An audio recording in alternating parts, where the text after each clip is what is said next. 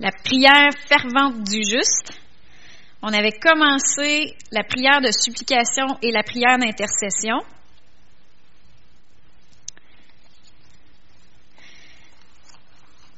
Je vais juste réviser un petit peu ce qu'on avait commencé euh, il y a deux semaines. Je me pose un petit peu ça. Squick, squick.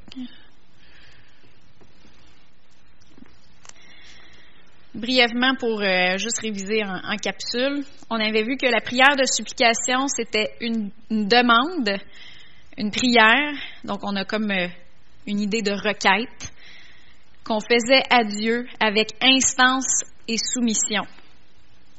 On avait vu que c'était une prière qui est audacieuse, une prière qui est persistante. Quand on dit persistante, euh, j'avais fait la parenthèse qu'on se relâche pas. C'est pas le Seigneur qui retient, mais des fois le diable, il amène des embûches, il amène un délai. Puis on se relâche pas jusqu'à la percée. Que ce soit une percée dans le naturel ou ce qu'on le voit avec nos yeux, ou que ce soit, soit une, percée spirituelle. Des fois, on ressent quand on va prier euh, avec des prières de supplication ou d'intercession. Là, je parle plus de la prière de, de supplication, mais on va ressentir dans l'esprit qu'il y a un relâchement, qu'il y a une percée dans l'esprit. On ne l'a pas encore vu dans nos yeux, on ne l'a pas vu encore avec nos yeux, mais on sait qu'on sait qu'on sait que la percée est faite, puis que c'est déjà accompli, puis que c'est fait. Alors là, c'est le temps de remercier, c'est le temps de louer, c'est le temps d'adorer.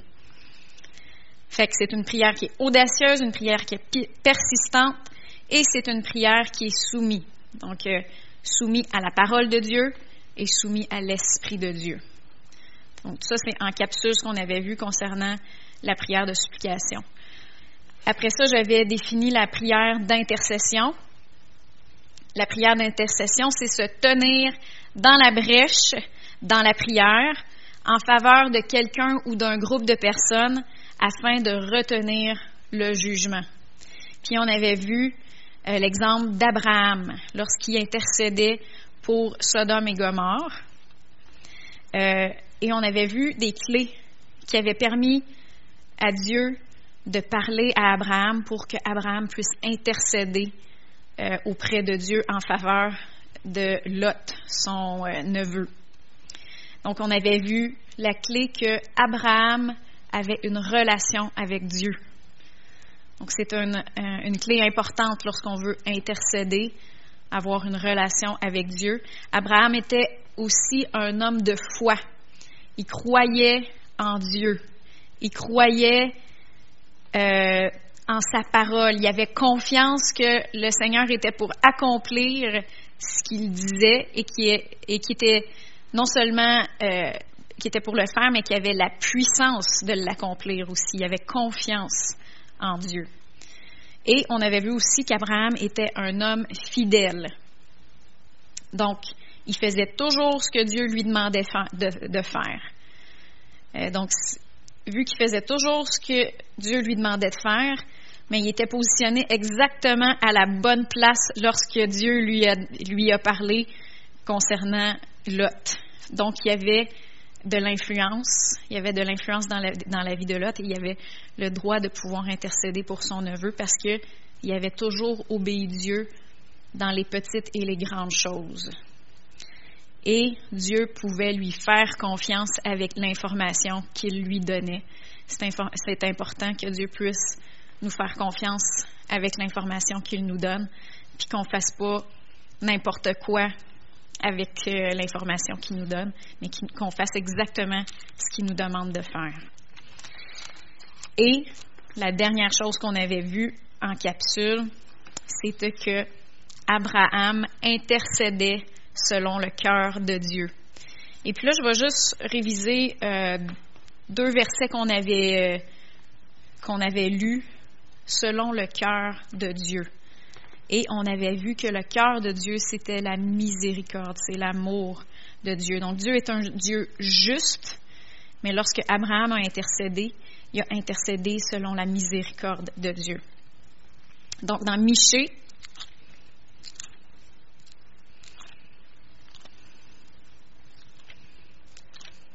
c'est juste une petite euh, révision pour se remettre euh, dans la perspective.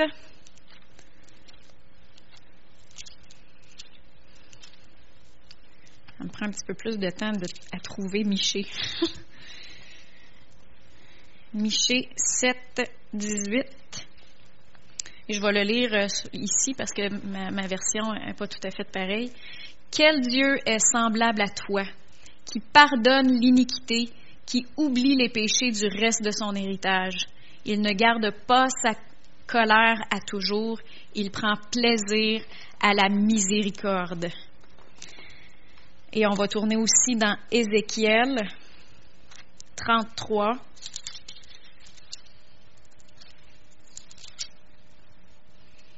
« 33, verset 11. qui, nous montre vraiment c'est quoi le cœur de Dieu ici. Il dit, Dis-leur, je suis vivant. C'est Dieu qui parle. Oracle du Seigneur l'Éternel. Ce que je désire, ce n'est pas que le méchant meure, c'est qu'il change de conduite et qu'il vive. Revenez, revenez de vos mauvaises voies. Pourquoi devriez-vous mourir, maison d'Israël? Donc on le voit ici. Le, péché est déjà jugé. Si les hommes choisissent le péché, ils vont récolter le jugement. Mais ce n'est pas le désir de Dieu. Le désir de Dieu, c'est que on se tourne de nos mauvaises voies, qu'on se tourne vers lui et qu'on vive, qu'on ait la vie éternelle. Et lorsqu'on intercède et lorsqu'on on, fait des prières de supplication, quand on prie selon le cœur de Dieu, c'est selon la miséricorde de Dieu. Donc là, je vous ai ramené sur euh, la, sur la même, euh, la même longueur d'onde. D'onde, oui, c'est ça, d'onde. Et je voulais juste faire ici une petite parenthèse qui est très, très importante. Donc, ouvrez grand vos oreilles et vos cœurs à ce que je vais dire. Il est orgueilleux et ignorant de plaider notre cause devant Dieu selon nos mérites. C'est orgueilleux et ignorant. Puis là, je vais vous dire deux paroles que j'entends des fois, que peut-être même on a déjà dit nous-mêmes, mais que c'est plaider devant Dieu selon nos mérites. Exemple. Pourquoi est-ce que ça, ça m'arrive à moi? J'ai rien fait de mal. Ça, c'est plaider selon nos mérites. Ou je suis une bonne personne pourtant, j'ai rien fait pour mériter ça. Ça, c'est une mauvaise manière de penser. C'est une mauvaise question. C'est pas la bonne question à poser. Parce que si on analyse ces manières de penser-là, puis là, je vous en parle parce que c'est une parenthèse importante parce que souvent dans le monde, le peuple québécois aujourd'hui, on, travaille pour gagner notre ciel. Euh, puis j'ai rien fait pour mériter ça. Pourquoi ça m'arrive à moi? C'est pas une bonne question. Parce que premièrement, c'est orgueilleux. Quand on dit je suis une bonne, je suis une bonne personne, c'est par rapport à qui? C'est par rapport aux autres personnes qui sont autour de nous. C'est pas un bon standard. C'est pas un bon standard. Si on se comparait à Dieu, on est disqualifié automatiquement.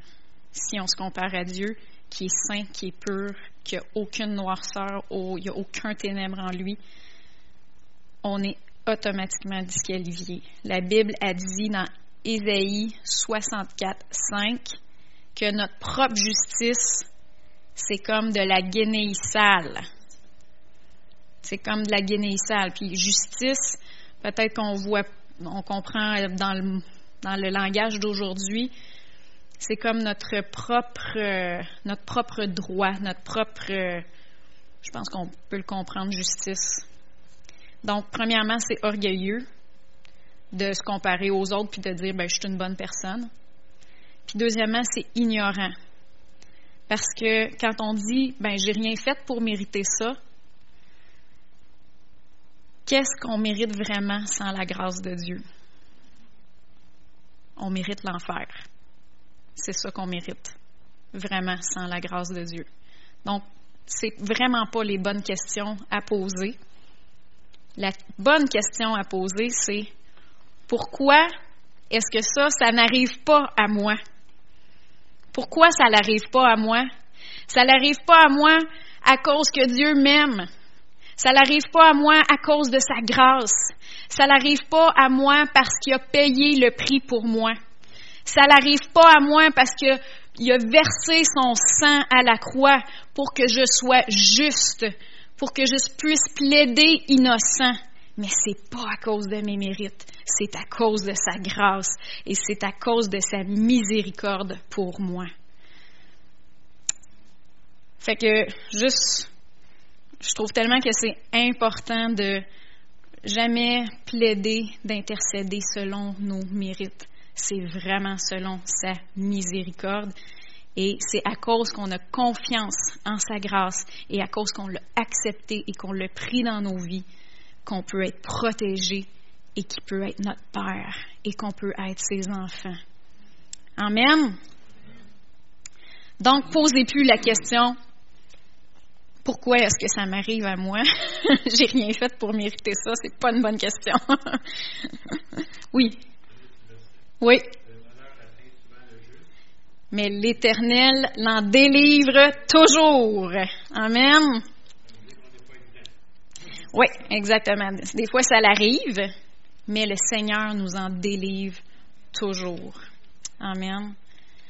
Et il y a plein de choses que le Seigneur nous protège. Euh, les, anges campent autour de ceux qui craignent Dieu. Euh, mais c'est pas à cause de qu'est-ce qu'on a fait, c'est vraiment à cause de sa grâce et de qu'est-ce que lui a fait pour nous et qu'est-ce qu'on a reçu. Amen. Donc, peu importe pour qui on intercède, c'est toujours selon sa miséricorde. Et c'était juste une petite parenthèse, mais je trouvais tellement que c'était important de clarifier les choses. Des fois, les gens se posent des questions, puis je voulais qu'on soit transformé par euh, la parole de Dieu dans notre intelligence concernant ça. Donc, ce soir, ce que je vais rentrer plus en profondeur dans la parole, euh, on a vu que lorsqu'on on apporte des supplications au Seigneur, des intercessions euh, au Seigneur, c'est selon le cœur de Dieu. Et on a vu que pour être selon le cœur de Dieu, il faut que ça, soit selon sa parole et selon son esprit. Ce soir, je vais, je vais parler plus du côté selon sa parole. Et euh, dans la Bible, on a plusieurs exemples concrets de prières de supplication ou de prières d'intercession. Et lorsqu'on y va selon ces exemples-là, ça nous donne une base solide, euh, une base biblique sur laquelle on peut appuyer toutes nos prières. Et on va voir ici plusieurs, je vais voir étape par étape, plusieurs euh, choses pour lesquelles on peut offrir euh, et prier des prières de supplication et d'intercession. On va commencer dans 1 Timothée 2. Donc, le premier point, on peut prier des prières de supplication et d'intercession pour les autorités et notre nation.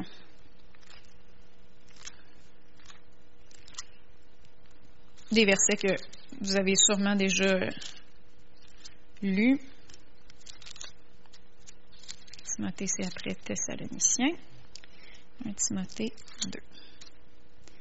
J'exhorte donc en tout premier lieu à faire des requêtes, prières, intercessions, actions de grâce pour tous les hommes, pour les rois et pour tous ceux qui occupent une position supérieure, afin que nous menions une vie paisible et tranquille en toute piété et dignité. Cela est bon et agréable devant Dieu, notre Sauveur qui veut que tous les hommes soient sauvés et parviennent à la connaissance de la vérité. Donc, en premier lieu, ça le dit, en tout premier lieu, on offre des requêtes, des supplications, des actions de grâce, des intercessions pour tous les hommes, qui dit, et il dit les rois, les personnes en autorité. Pourquoi? Pour que nous menions une vie paisible et tranquille en toute piété et dignité. Parce qu'en temps de guerre, c'est plus difficile d'avoir des activités d'évangélisation, d'avoir de, malgré que en temps de guerre et de persécution dans, l'Ancien Testament, euh, ils ont propagé quand même la, bonne nouvelle très efficacement, mais c'est plus difficile euh, de propager la, bonne nouvelle en temps de guerre. Donc, pour les autorités et notre nation. Deuxièmement, pour la délivrance. 2, Thessaloniciens 3, 1 à 3. Au reste, frères, priez pour nous, afin que la parole du Seigneur se répande et soit glorifiée comme elle l'est chez vous, et afin que nous soyons délivrés des hommes insensés et méchants, car tous n'ont pas la foi. Mais le Seigneur est fidèle et vous affermira et vous gardera du malin. Donc ici, on voit que les chrétiens priaient que Paul soit délivré des hommes insensés et méchants, car tous n'ont pas la foi. Donc c'est une autre chose qu'on peut offrir des intercessions, offrir des supplications auprès du Seigneur. Et euh, ça peut être, oui, pour euh, l'ordre de. Ici, on, il parle de persécution, parce que là, il était persécuté par des hommes insensés et méchants. Mais je pense que la délivrance, on peut prier pour dans d'autres cas que la persécution aussi. Et euh, je pense à un exemple que j'avais lu euh, dans un livre. C'était une maman, à un moment donné, qui s'est levée la nuit, puis elle savait qu'il fallait qu'elle prie pour son fils. Elle savait, puis elle s'est mise à genoux, puis elle a commencé à prier, à prier pour son fils. Et c'était prière de supplication et prière d'intercession pour son fils. Puis elle a prié plusieurs heures comme ça, jusqu'à temps que, oups, elle sente une note de victoire dans son esprit, elle sente qu'il y a un relâchement.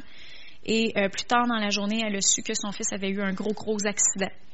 Il avait eu un gros accident et euh, qui, était, qui avait été laissé pour mort. Il pensait qu'il était mort.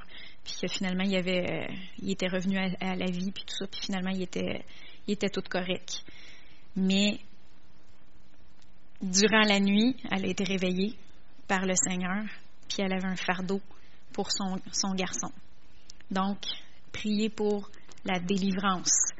Ça peut être euh, persécution, ça peut être dans d'autres situations aussi. Troisièmement, on va tourner dans Matthieu. Priez pour des ouvriers dans la moisson. Que Dieu envoie des ouvriers dans la moisson.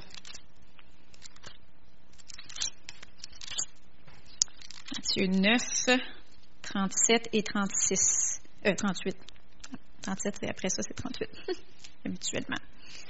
Alors il dit à ses disciples, La moisson est grande, mais il y a peu d'ouvriers. Priez donc le Seigneur de la moisson d'envoyer des ouvriers dans sa moisson. Le Seigneur, il nous le dit explicitement ici, priez pour ça. Puis dans le grec, c'est le mot pétition. C'est le mot pétition. Donc, offrez des pétitions, des supplications envers le Seigneur pour. En fait, pétition, c'est comme une requête pour des ouvriers dans la moisson. Quatrièmement, on peut prier pour que Dieu, pour la pluie de l'Esprit de Dieu. Dans Zacharie,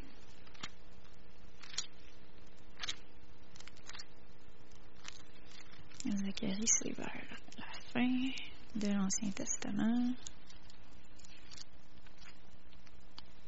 10, 1.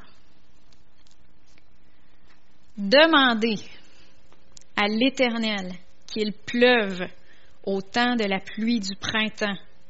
L'Éternel produira des orages et leur donnera une averse de pluie. Il donnera à chacun de l'herbe dans la campagne.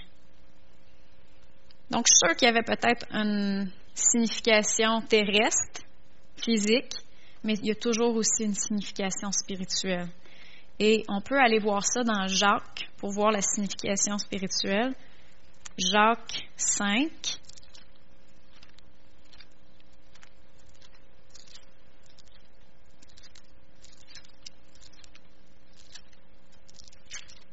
Non.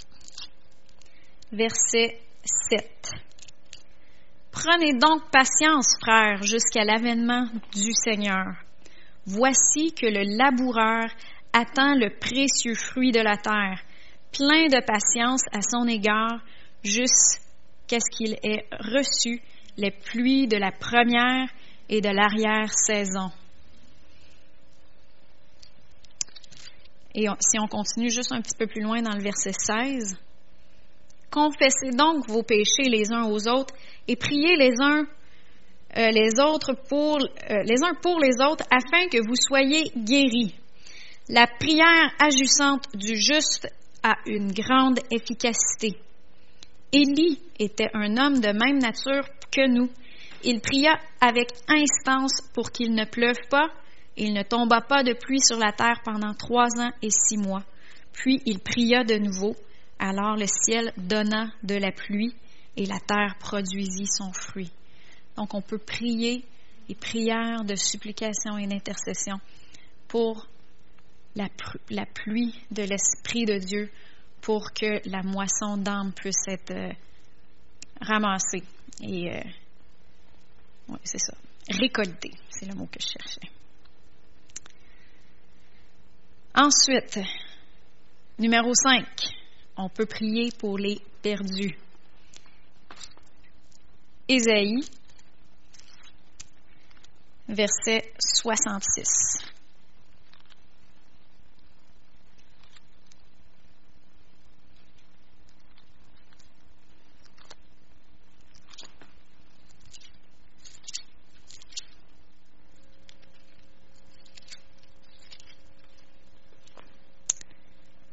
Huit et neuf. Qui a jamais entendu rien de tel? Qui a jamais vu rien de semblable? Un pays peut-il naître en un jour? Une nation est-elle enfantée d'un seul coup? À peine en travail, Sion a enfanté ses fils. Est-ce moi qui ouvrirai le sein maternel pour ne pas laisser enfanter, dit l'Éternel? Moi qui fais enfanter, empêcherai-je de naître, dit ton Dieu. Donc ici, c'est des versets qui, oui, ils s'appliquent vraiment à l'Israël euh, terrestre, à l'Israël, qui le, pays d'Israël qui s'est produit en, très très peu de temps. Mais Sion représente aussi l'Église. On voit ça dans Hébreu 12, 22, 25. À 25, je pourrais dire.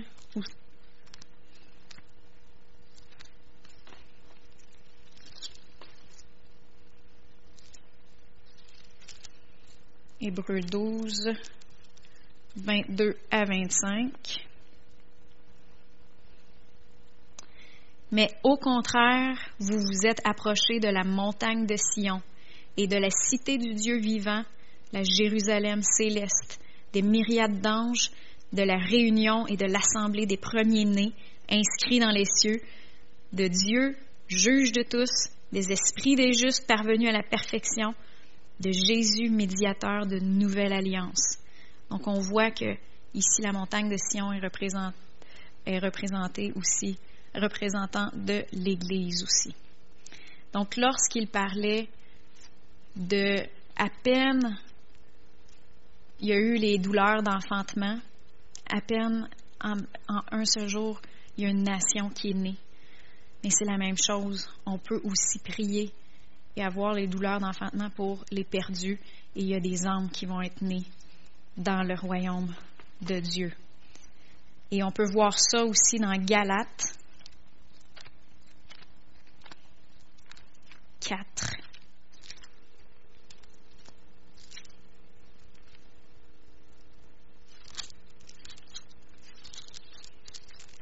Dix-neuf. Mes enfants, pour qui j'éprouve de nouveau les douleurs de l'enfantement jusqu'à ce que Christ soit formé en vous. Donc s'il dit j'éprouve de nouveau les douleurs de l'enfantement, ça veut dire que quand ils sont nés la première fois, quand ils sont nés de nouveau, ils avaient éprouvé les douleurs de l'enfantement à ce moment-là. Donc, ici, on parle vraiment d'intercession. On parle vraiment d'intercession. Puis ça, je vais rentrer plus en détail euh, la prochaine fois lorsque je vais parler euh, qu'il faut être soumis à l'Esprit de Dieu. Là, on est plus sur le côté biblique, mais on parle vraiment d'intercession ici. Et pour les perdus, c'est vraiment biblique. Amen. Sixième point, on peut prier pour l'Église, des prières de supplication et d'intercession. On a dans euh, les lettres de Paul aux Églises certaines prières qui sont écrites pour notre bénéfice. Et euh, on va commencer par Romains, verset 15.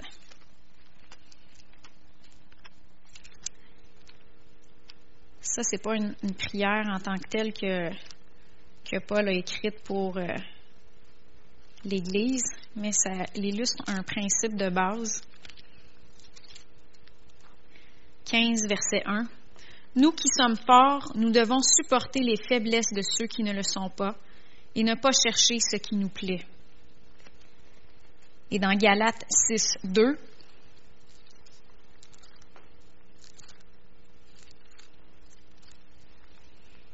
Portez les fardeaux les uns des autres et vous accomplirez ainsi la loi du Christ. Et je crois que une des manières de porter les fardeaux les uns les autres, c'est dans la prière, dans la prière de supplication, dans la prière d'intercession. Et euh, je ne sais pas si vous vous souvenez, lorsque Sherry May elle a partagé un petit peu son témoignage lorsque sa petite fille est décédée euh, elle disait qu'elle était submergée par la douleur, la douleur d'avoir perdu son, sa petite fille, et qu'elle pensait, elle, sentait comme si elle n'était pas capable de, de, se relever, de se remonter de cette épreuve-là.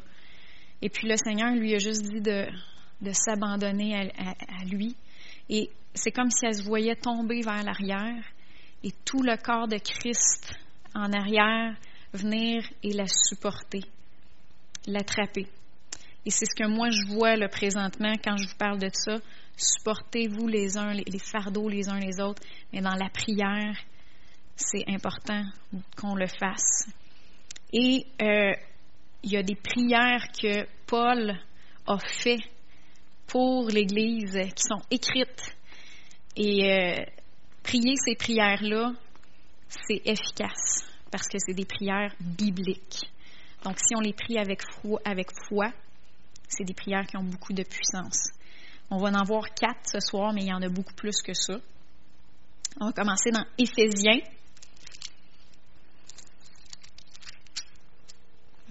euh, premier chapitre. On peut prier ces prières-là pour euh, une personne en particulier. On peut, on peut la prier pour notre Église. On peut même les prier pour soi-même. Moi, je les ai déjà priées pour moi-même. Éphésiens 1, 16 à 19. Je ne cesse de rendre grâce pour vous.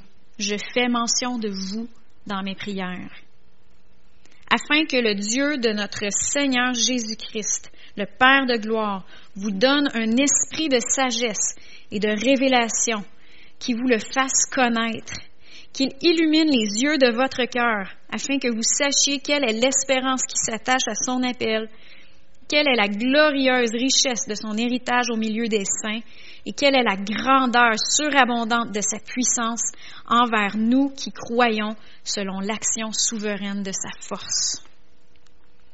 C'est puissant comme prière. Quand tu pries ça pour quelqu'un, c'est vraiment puissant. Juste un petit peu plus loin dans le chapitre 3, 14 à 21. C'est pourquoi je fléchis les genoux devant le Père, de qui toute famille dans les lieux célestes et sur la terre tire son nom, afin qu'il vous donne, selon la richesse de sa gloire, d'être puissamment fortifié par son esprit dans l'homme intérieur, que le Christ habite dans vos cœurs par la foi, et que vous soyez enracinés et fondés dans l'amour, pour être capables de, comprendre avec tous les saints quelle est la largeur, la longueur, la profondeur et la hauteur, et de connaître l'amour du Christ qui surpasse toute connaissance, en sorte que vous soyez remplis jusqu'à toute la plénitude de Dieu. Or, à celui qui, par la puissance qui agit en nous, peut faire infiniment au-delà de tout ce que nous demandons ou, ou pensons, à lui la gloire dans l'Église et en Jésus-Christ dans toutes les générations, au siècle des siècles. Amen. Continuez dans Philippiens, chapitre 1, verset 9 à 11. Et ce que je demande dans mes prières, c'est que votre amour abonde de plus en plus. Augmente de plus en plus en connaissance et en pleine intelligence pour le discernement des choses les meilleures, afin que vous soyez purs et irréprochables pour le jour de Christ, remplis du fruit de justice qui est par Jésus-Christ à la gloire et à la louange de Dieu. Et la dernière que je vous partage, c'est en Colossiens.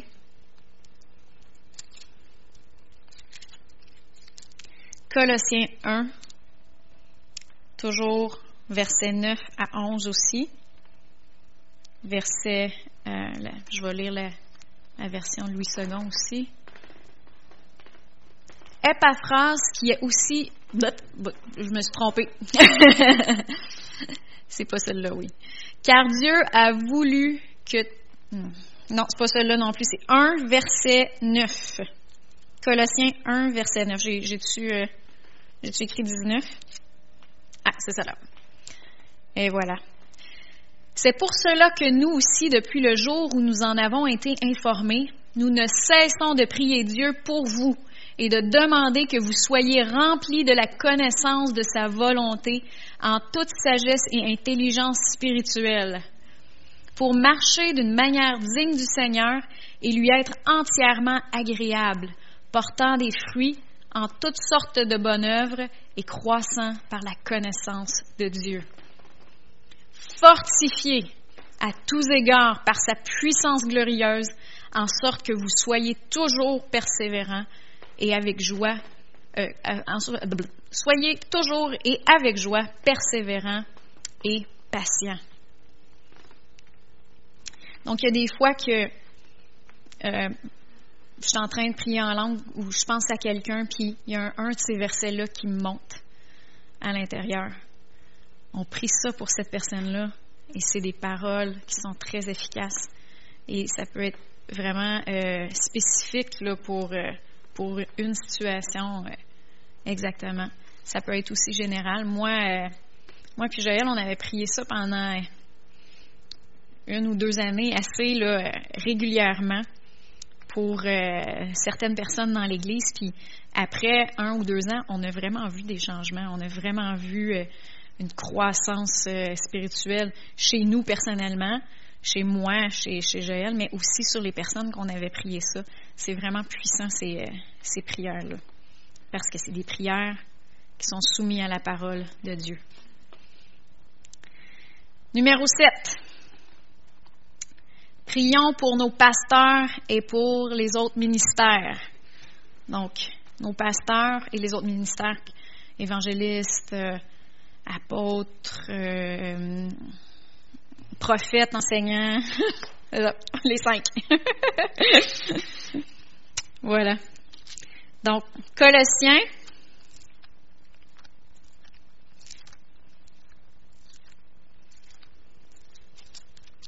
Quatre, versets 2 et 4 à 4. Persévérez dans la prière.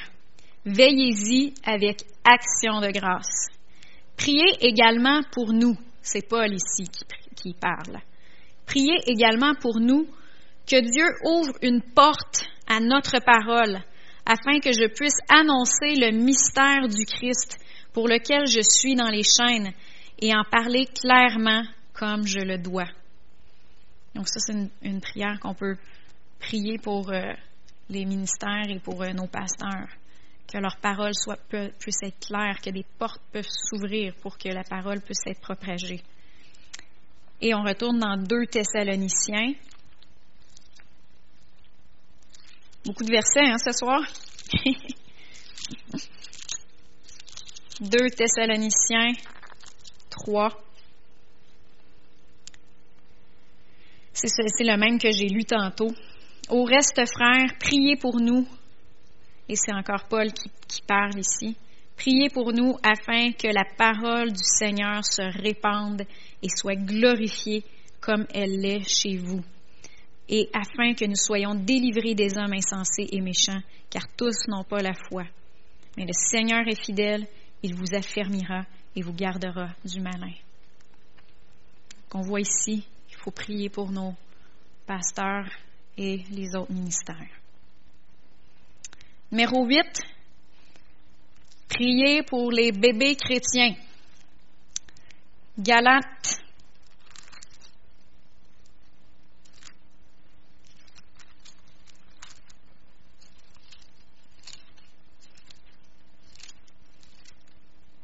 Galates 4. Et je l'avais lu tantôt. Mes enfants, c'est le verset 19.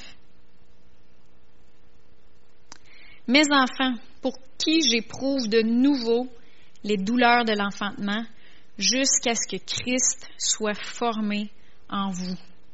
Donc, les personnes ici pour qui euh, Paul priait, c'était des personnes qui avaient déjà donné leur vie au Seigneur. Ils étaient déjà nés de nouveau. Mais là, il, y avait des faux enseignants qui étaient venus, puis là, il leur disait qu'il fallait qu'ils accomplissent leur. Qu'il fallait qu'ils reviennent sous la loi. Et là, Paul éprouvait de nouveau les douleurs d'enfantement jusqu'à ce que Christ soit formé en eux. Donc, Paul éprouve les douleurs de l'enfantement pour que les chrétiens deviennent matures dans le Seigneur. Et euh, dans Colossiens, je vais le lire dans ma version, Colossiens 4, 12 et 13. Et après ça, on va le lire dans, dans la version du semeur, la Bible du semeur.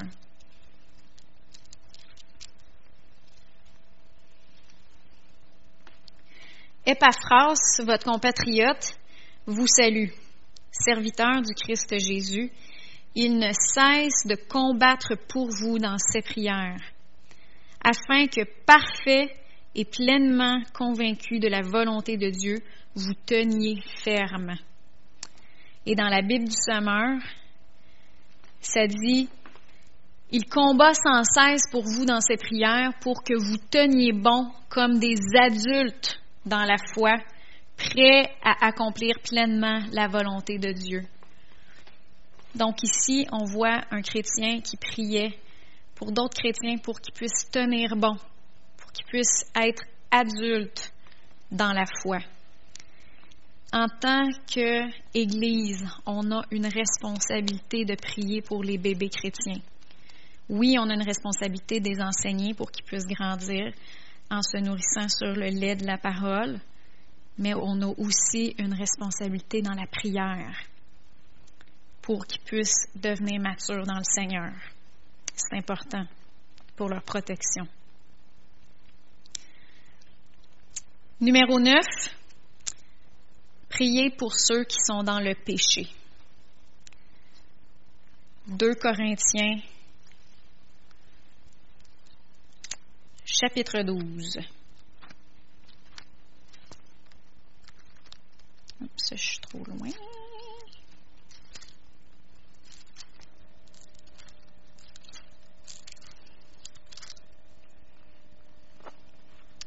Verset 21. Je crains qu'à mon arrivée, mon Dieu ne m'humilie de nouveau à votre sujet et que je n'ai à pleurer sur plusieurs de ceux qui ont péché précédemment et ne se sont pas repentis de l'impureté, de l'inconduite et du dérèglement qu'ils ont pratiqué.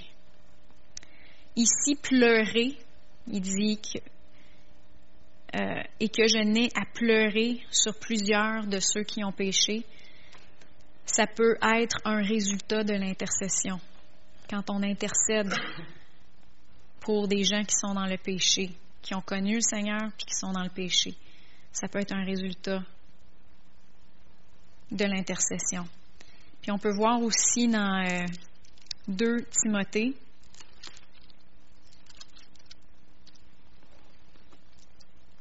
Deux Timothée, euh, euh, chapitre 2,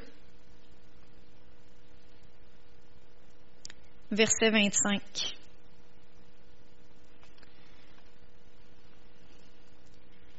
Le serviteur du Seigneur doit redresser avec douceur les contradicteurs, dans l'espoir que Dieu leur donnera la repentance pour arriver à la connaissance de la vérité, pour revenir à leur bon sens et pour se dégager des pièges du diable qui les a capturés afin de les soumettre à sa volonté.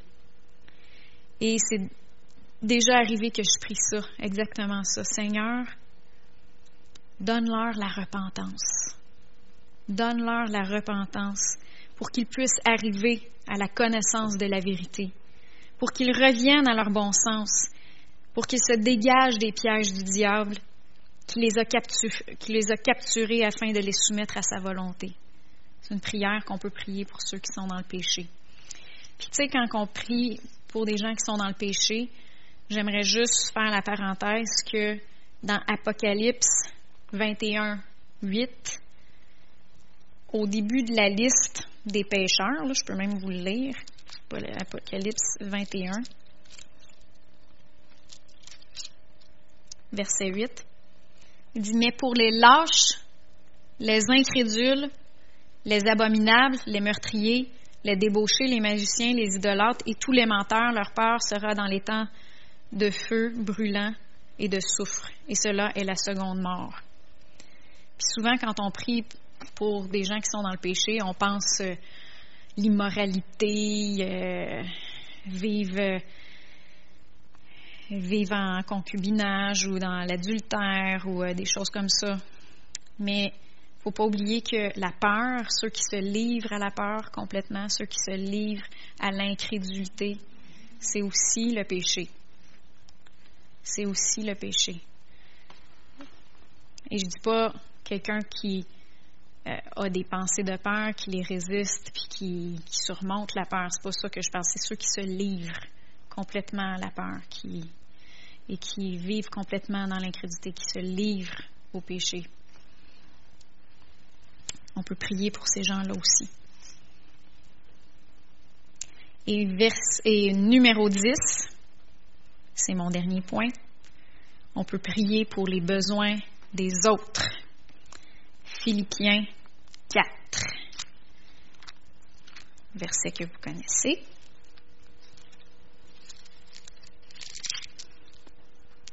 Versets 6 et 7. Ne vous inquiétez de rien, mais en toute chose, par la prière et la supplication, avec des actions de grâce, faites connaître à Dieu vos besoins. Par des prières et des supplications, avec action de grâce. Et la paix de Dieu qui surpasse toute intelligence gardera vos cœurs et vos pensées en Christ Jésus. Donc là, on a vu dix choses, il y a d'autres choses que je n'ai pas couvertes, mais dix choses basées bibliquement sur la parole qu'on peut offrir des prières de supplication et d'intercession. Et si on finit par notre verset de base, le verset pour euh, cette série-là qui est Éphésiens 6, 18.